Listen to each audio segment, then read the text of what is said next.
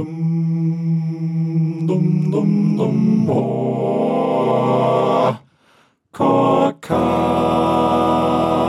Der Corecast. Herzlich willkommen zur Folge 11 vom Corecast. Mit mir ist wie immer der Sebastian. Grüß dich. Servus David, gute. Wir haben momentan bestes Wetter und ja, man könnte schon sagen, der Sommer bahnt sich an und Trotzdem dürfen wir leider nicht proben. Wir haben ein tagesaktuelles Thema, über das wir unbedingt reden wollen. Und zwar ist das der unter dem Hashtag stattfindende Alles dichtmachen Skandal. Kannst du uns mal ganz kurz einen Überblick geben, was da genau passiert ist und äh, ja, wer betroffen war?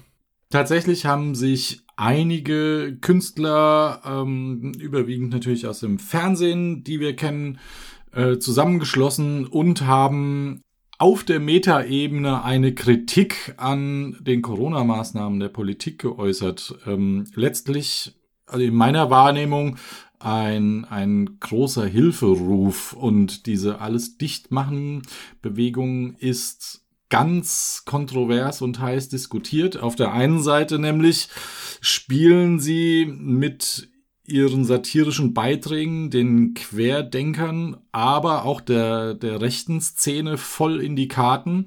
Und auf der anderen Seite fühlen sich natürlich gerade Mediziner und Pflegekräfte, Pflegepersonal von unseren mehr oder weniger geliebten Schauspielern heftig in den Allerwertesten getreten. Das ist vor zwei Tagen äh, an die Öffentlichkeit gekommen und wird ähm, im Internet brandheiß diskutiert. Ich finde es eigentlich, also ich habe es direkt als, als Hilferuf verstanden. Vielleicht liegt es aber auch an meiner Gemütslage. Mir ist in den letzten Wochen ist mir diese ganze Lockdown und Bundesnotbremse und Kompromisse und alles schwer an den Nieren gegangen. David, wie hast du das wahrgenommen? Ich habe das tatsächlich irgendwie relativ schnell und das ist jetzt gar nicht so bös gemeint, aber als typischer Sturm im Wasserglas abgetan, weil das auch irgendwie so eine Twitter-Bewegung ist, die leider oft äh, oder was heißt leider, die oft so kommen und gehen. Und habe dann irgendwie jetzt äh, muss ich sagen irgendwie so das eine oder andere Video von der Tagesschau im Nachgang noch gesehen, was relativ schnell das Ganze inklusiv abfertigt, wo, wo ein sehr, sehr guter Kommentar dabei ist. Kann ich sehr empfehlen. Im Prinzip, denke ich, hast du den Nagel schon auf den Kopf getroffen, dass es ein Hilferuf ist, der einfach von den Falschen vielleicht ein bisschen zuerst gehört wurde oder zu laut. Die Problematik dahinter ist ja, ist ja vollkommen klar. Und zwar, dass eben bei allen notwendigen Maßnahmen gerade die Kulturbranche immer weiter nach hinten rückt und immer, also weiterhin die Branche ist, die total leidet. Und ich meine, Kulturbranche sagen wir immer so schön, das ist eben in dem Fall auch wirklich gerade so der, ja, der Otto Normalverbraucher, der halt gern einfach mal wieder vor die Tür gehen würde, der gern mal wieder die Leute sehen würde, die er in den ganzen Hobbys und im privaten Bereich sonst getroffen hat. Äh, das ist alles nicht möglich.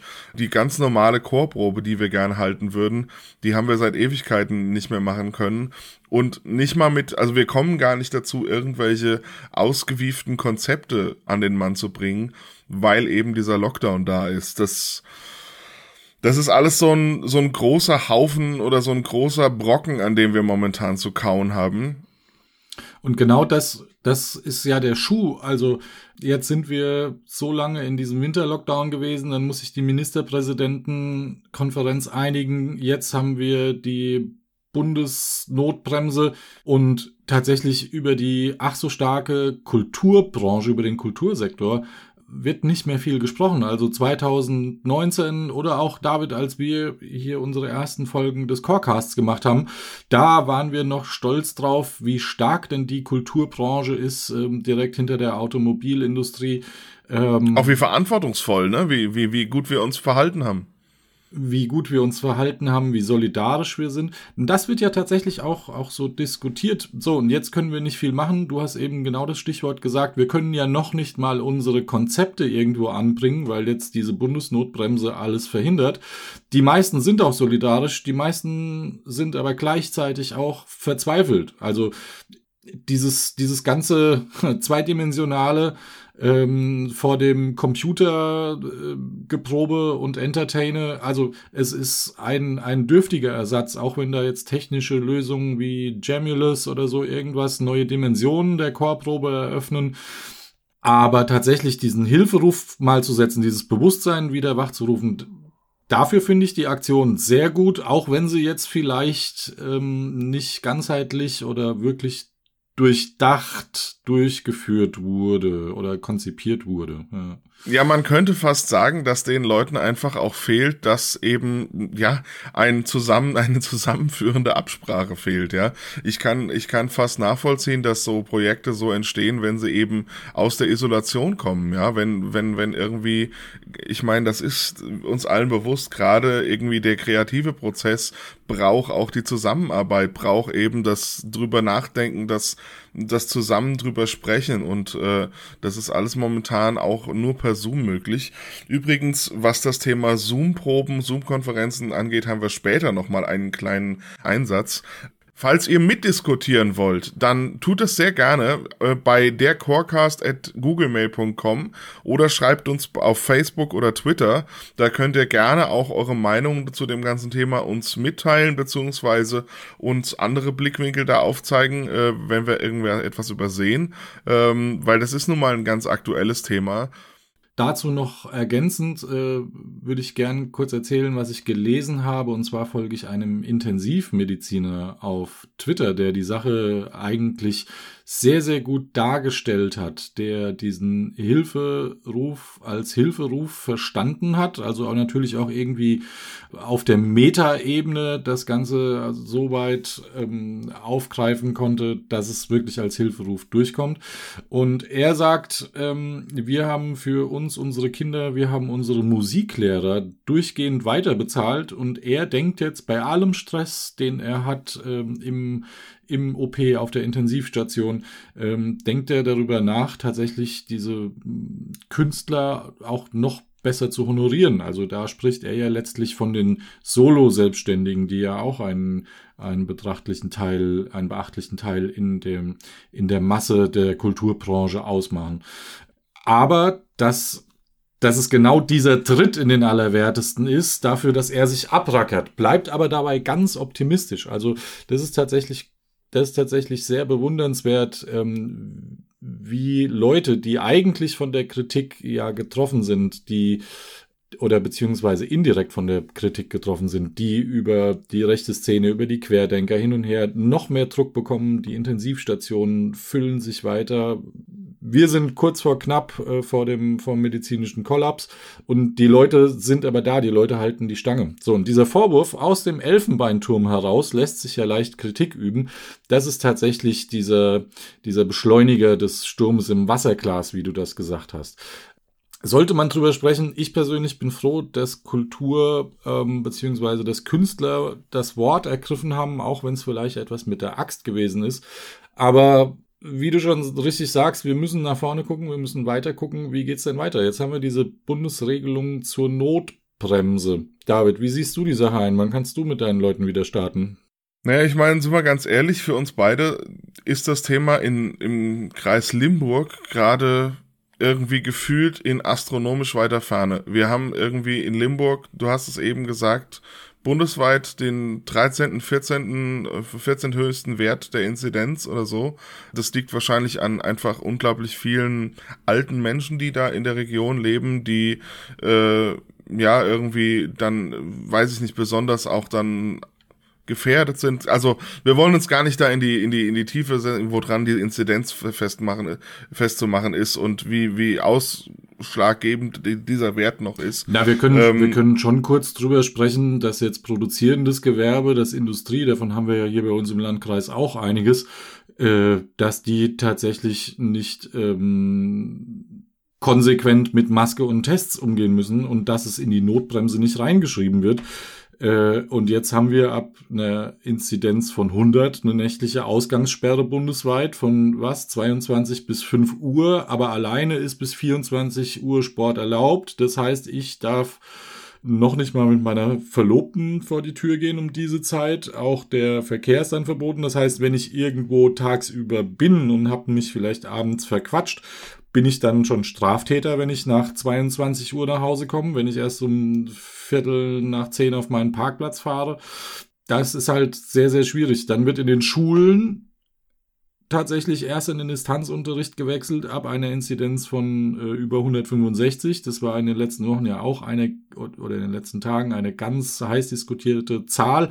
Einige, äh, einige Twitterer haben gefragt, ob gewürfelt wird.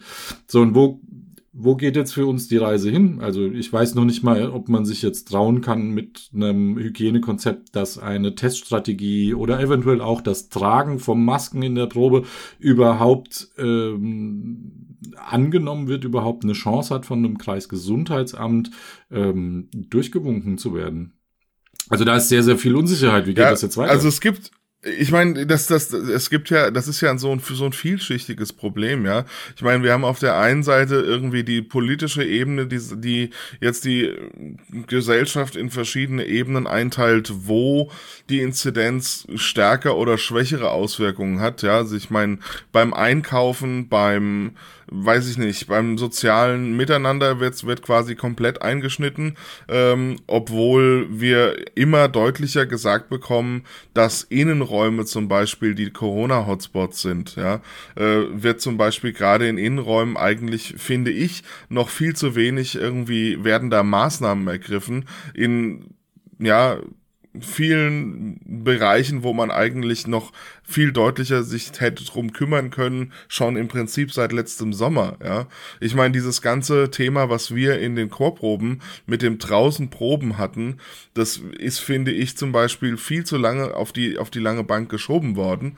Und da ist man drin geblieben in ganz vielen Bereichen, während man äh, jetzt dann quasi erst dazu kommt.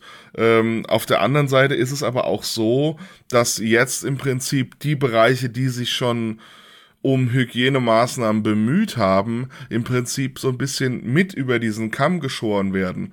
Und da finde ich, da kommen wir so ein bisschen zu diesen Themen, die wir auch letzte, letztes Mal mit Jan schon angesprochen haben.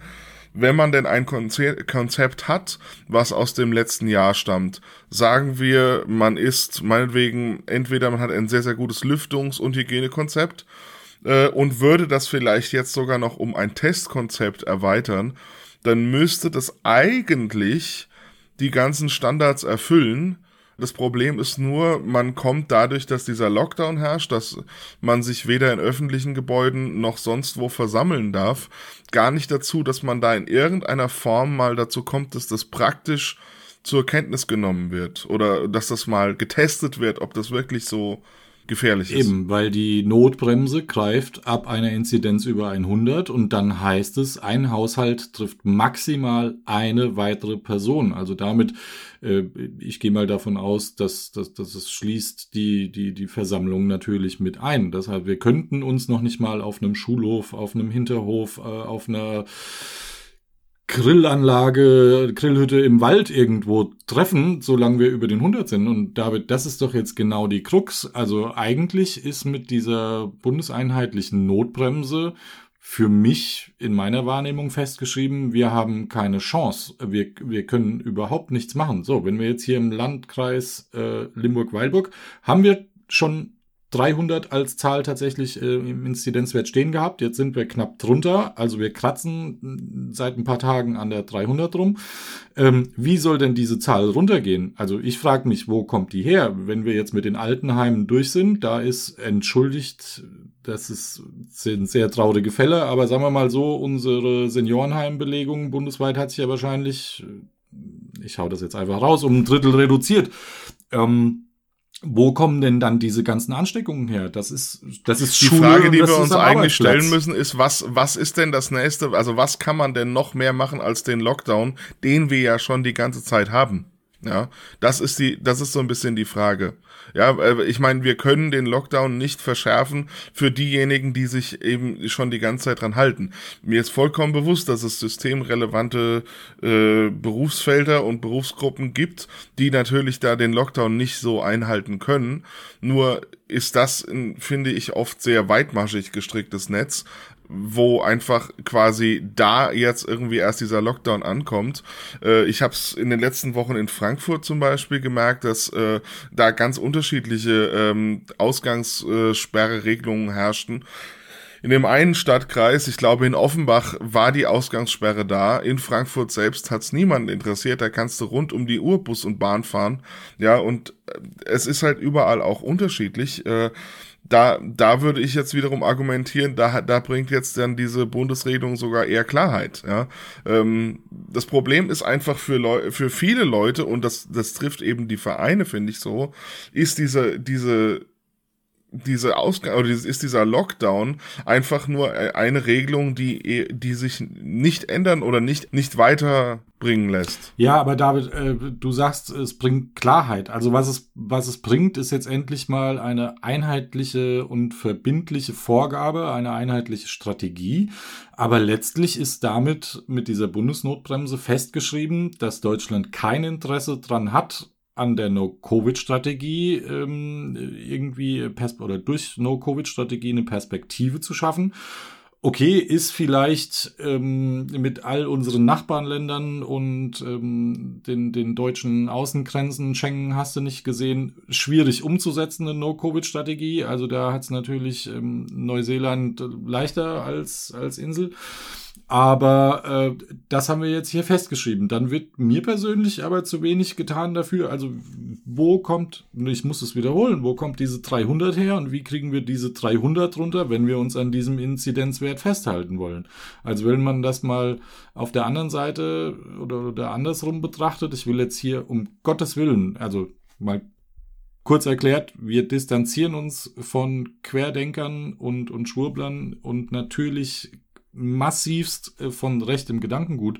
Aber wenn man das jetzt mal rumdreht mit den Inzidenzen, ähm, das sind die, das sind die Infektionszahlen ähm, pro 100.000 Einwohner über sieben Tage.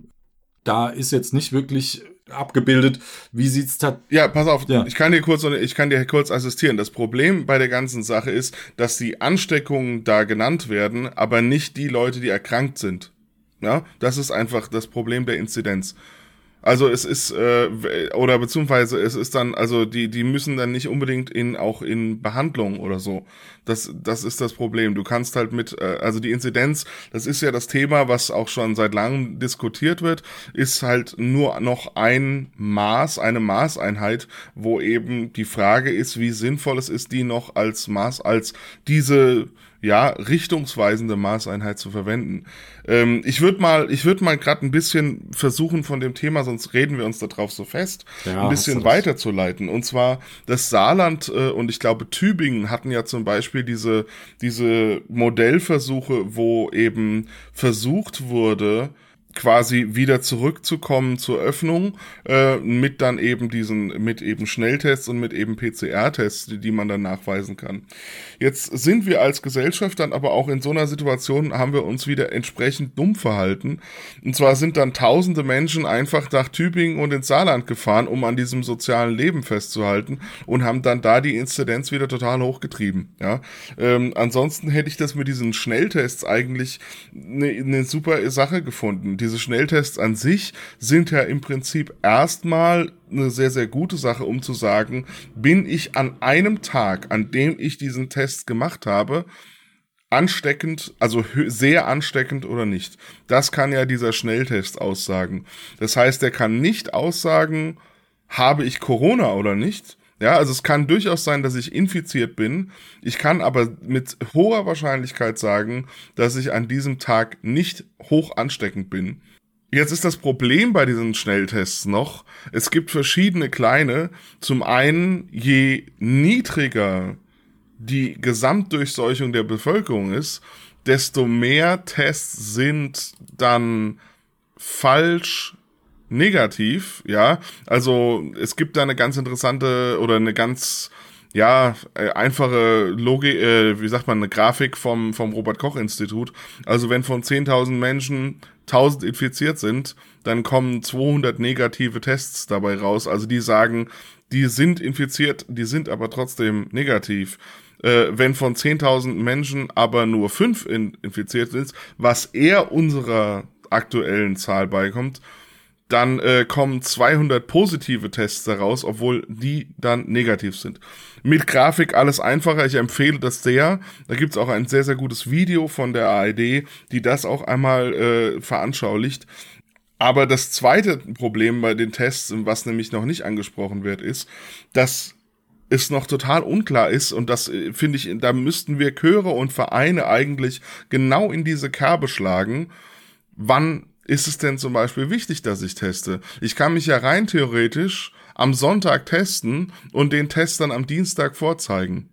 Ja, ähm, und wie, also das, da sind wir viel zu wenig drauf geschult. Ähm, eigentlich müsste man, wenn man zum Beispiel am Montagabend einen Termin hat, am Montagabend einen Test machen. Eigentlich müsste man diesen Test dann machen, bevor man äh, oder oder tatsächlich Und zwar kontrolliert, ja? machen. Also, also den kann man auch falsch machen. Da habe ich mir auch schon den Kopf drüber zerbrochen. Nehmen wir mal an, wir gehen jetzt in Korbproben äh, mit Teststrategie.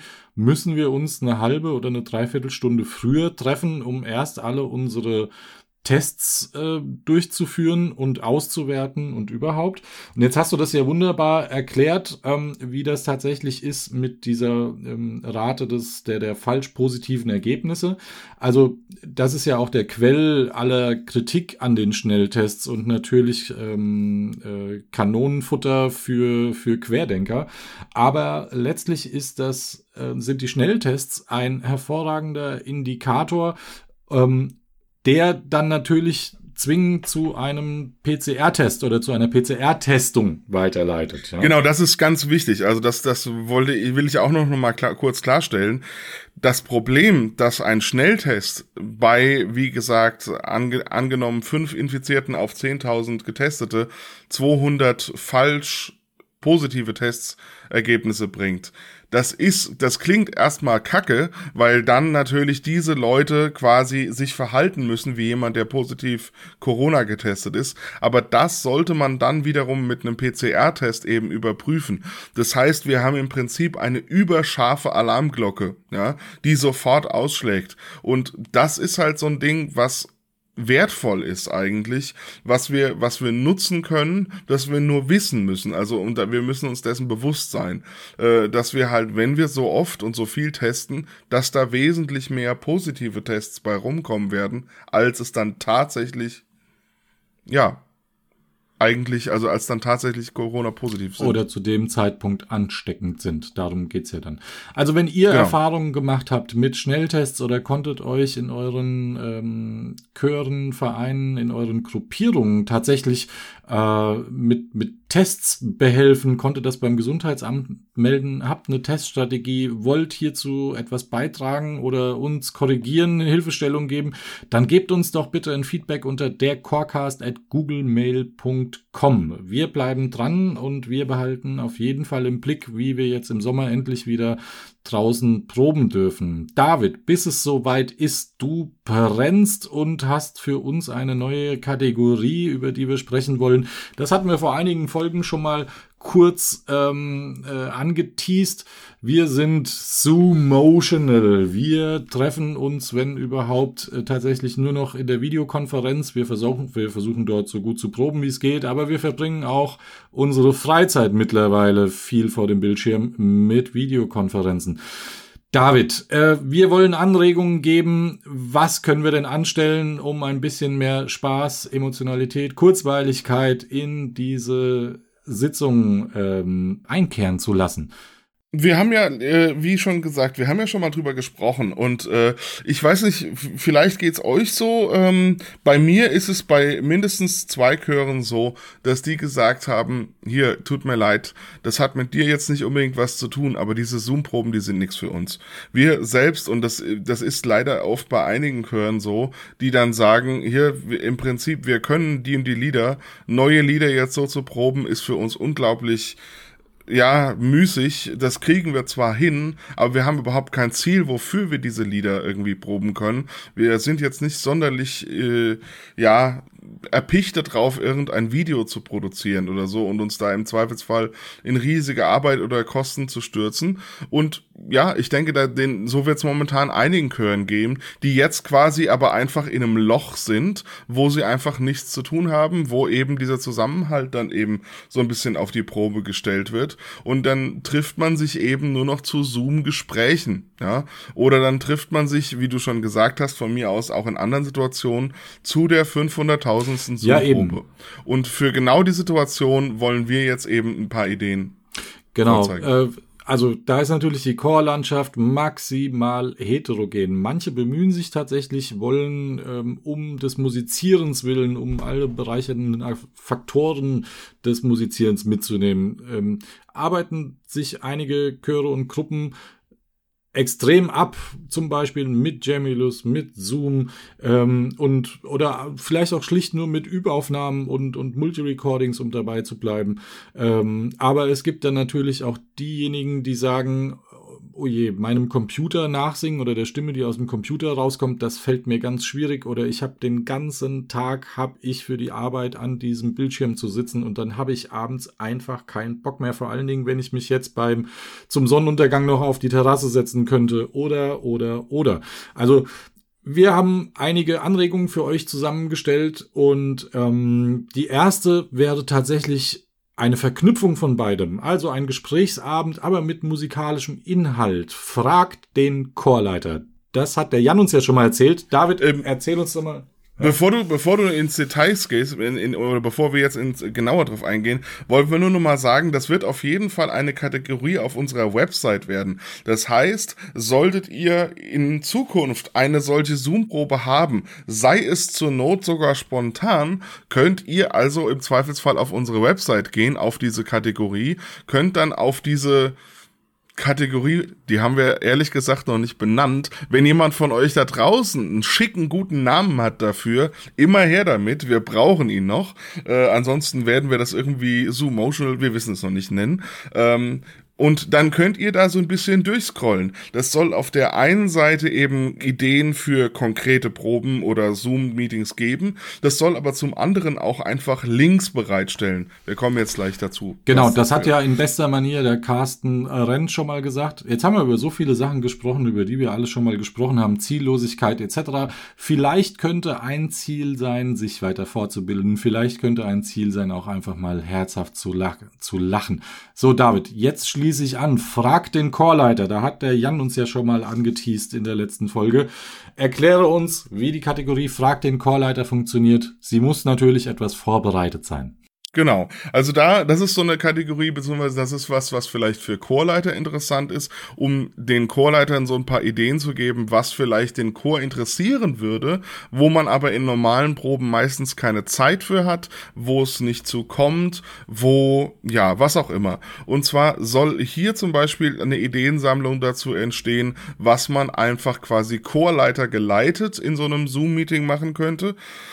Das kann zum Beispiel schlicht und einfach sein, man könnte zusammen Musik hören, die dann vielleicht ein bisschen erläutert vorgestellt wird von dem Chorleiter.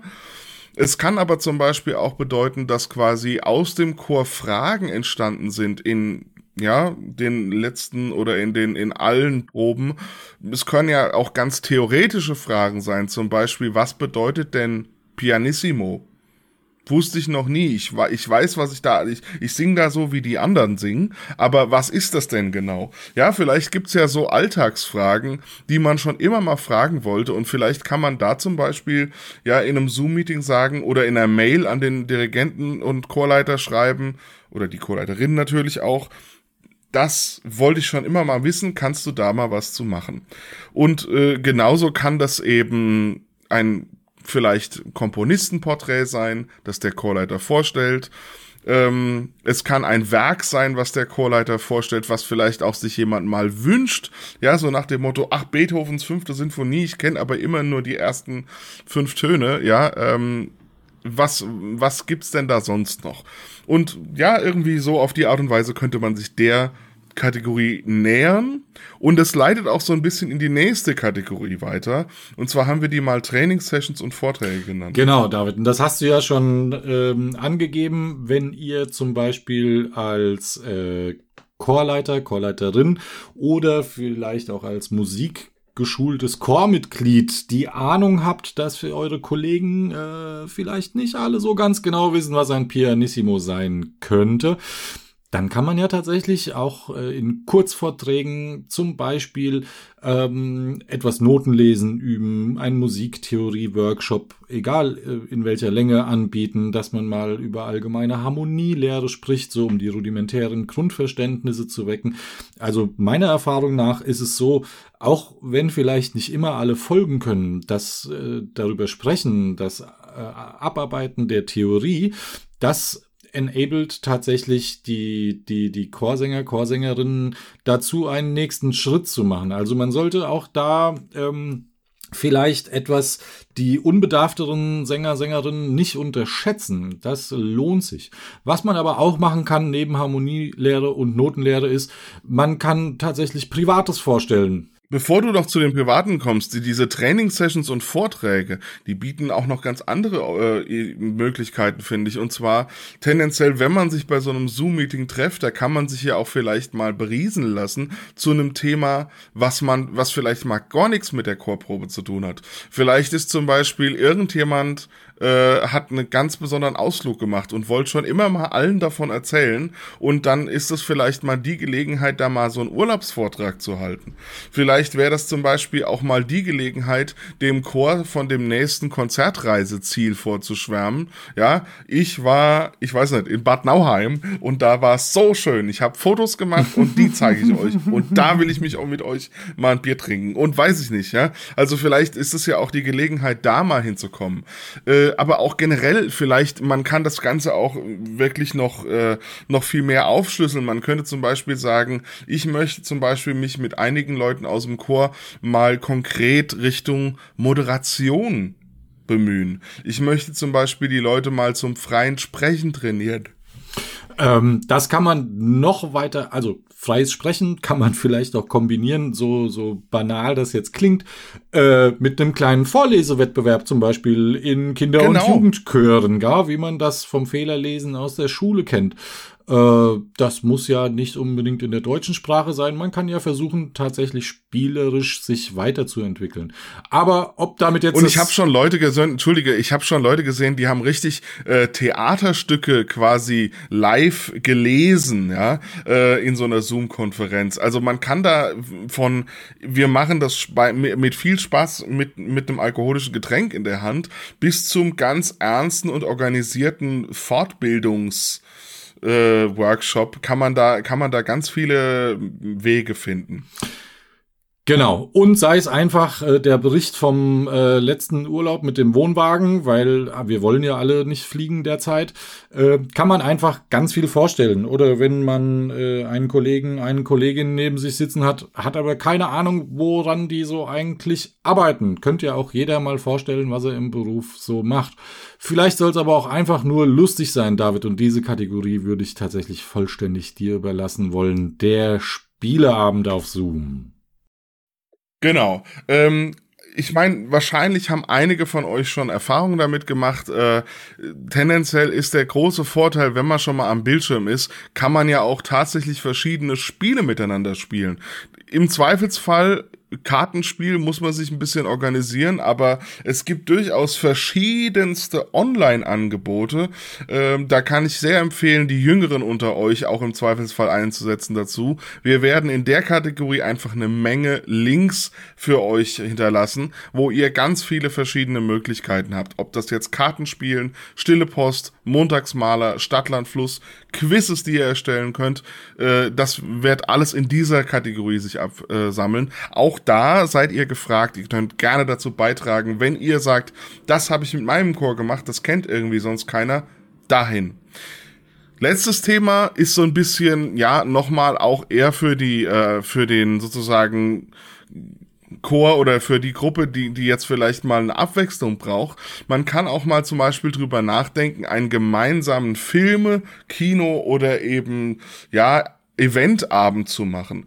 Ich meine, ganz viele Kategorien äh, von Streamingdiensten, wie zum Beispiel Netflix, Amazon, Disney Plus, wie sie alle heißen, bieten inzwischen Gruppenwatch, Groupwatch äh, Elemente an, wo man quasi da muss man leider dann in der Regel den Account für haben, aber das haben ja inzwischen viele Leute, wo man sich quasi in Gruppen organisieren kann, sich dann quasi per Link einladen kann und dann synchronisiert das Ganze schauen kann.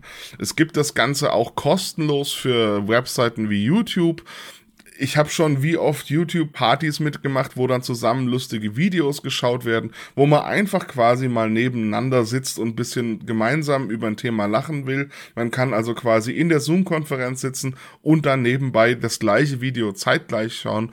Ähm, das kann wirklich vom kurzen äh, ja, Clip bis zum ganzen Film kann das ja da alles sein. Fußball oder Sport wäre vielleicht auch denkbar. Ähm, und da ist eben, da kommt so dieses ganze Thema so ein bisschen rum. Das kann ja dann auch im Wechsel zum Beispiel stattfinden. Genau, aber wobei beim Fußball, die, wenn, bei, mit der Super League hätte ich es gemacht. Ähm, Jetzt haben wir davon viel berichtet. Wir, es gibt auch einige analoge Anregungen. Ähm, naja, aufgrund der Bundesnotbremse greifen die derzeit eher weniger. Aber was man jetzt bei dem schönen Wetter natürlich machen kann, bei geeigneter Inzidenz, also wir weisen ausdrücklich darauf hin, ähm, bleibt Corona-konform, haltet euch an die Vorgaben, aber neben Wanderausflügen könnte man zum Beispiel auch überlegen, einfach mal in kleineren Gruppen oder auch nur zu zweit, vielleicht irgendwann zu dritt, zu viert, Reinigungsaktionen durchzuführen, mal etwas für das Umfeld, für das Miteinander zu tun. Keine, unser, unser Dorfplatz, unser Platz X, die Grillhütte, unser Vereinslokal, unser Kulturzentrum soll schöner werden. Das kann einfach von einem blöden Frühjahrsputz bis hin zu Renovierungen von Vereinslokalen stattfinden, etc. Also verliert euch nicht aus den Augen und geht nach vorne, trefft euch, bereitet die Nachpandemie Pandemie vor. Ich glaube, das tut auch den Gemütern sehr, sehr gut. Das alles stellen wir euch online. Wie genau die Kategorie heißen wird, das äh, wissen wir noch nicht genau. Wir fangen mal an mit einem, mit einem Beispieltitel. Ihr dürft Einfluss nehmen. Ihr findet das Ganze unter www.dercorecast.de. Euer Feedback ist gerne gelesen unter dercorecast.googlemail.com. Genau, ihr könnt bei dem ganzen Ding mitwirken, ihr könnt äh, uns Rückmeldung dazu geben, ihr könnt uns auch gerne zu dieser ganzen Folge Rückmeldung geben, wenn ihr das möchtet. Ähm, ich möchte noch einen ganz kurzen Ausblick geben, und zwar, wir sind weiter auch dran zu planen mit der deutschen Chorjugend. Das Thema Kinderchorleitung und Kinderchorbildung wird uns auch in Zukunft noch weiter beschäftigen. Wir sind da momentan an der Planung dran, uns auch in die Richtung noch ein bisschen äh, ausgiebiger zu beschäftigen. Da da gibt's dann in der nächsten Folge mehr Informationen zu. Ich denke, das war's für heute. Wir haben alle großen Themen einmal abgehandelt. Sebastian, vielen Dank. Wir hören uns hoffentlich auch nächstes Mal wieder. Bleibt gesund und lasst euch nicht unterkriegen. Macht's gut. Tschüss. Bleibt gesund und munter. Tschüss. Dum, dum, dum, Chorcast. Der Chorcast.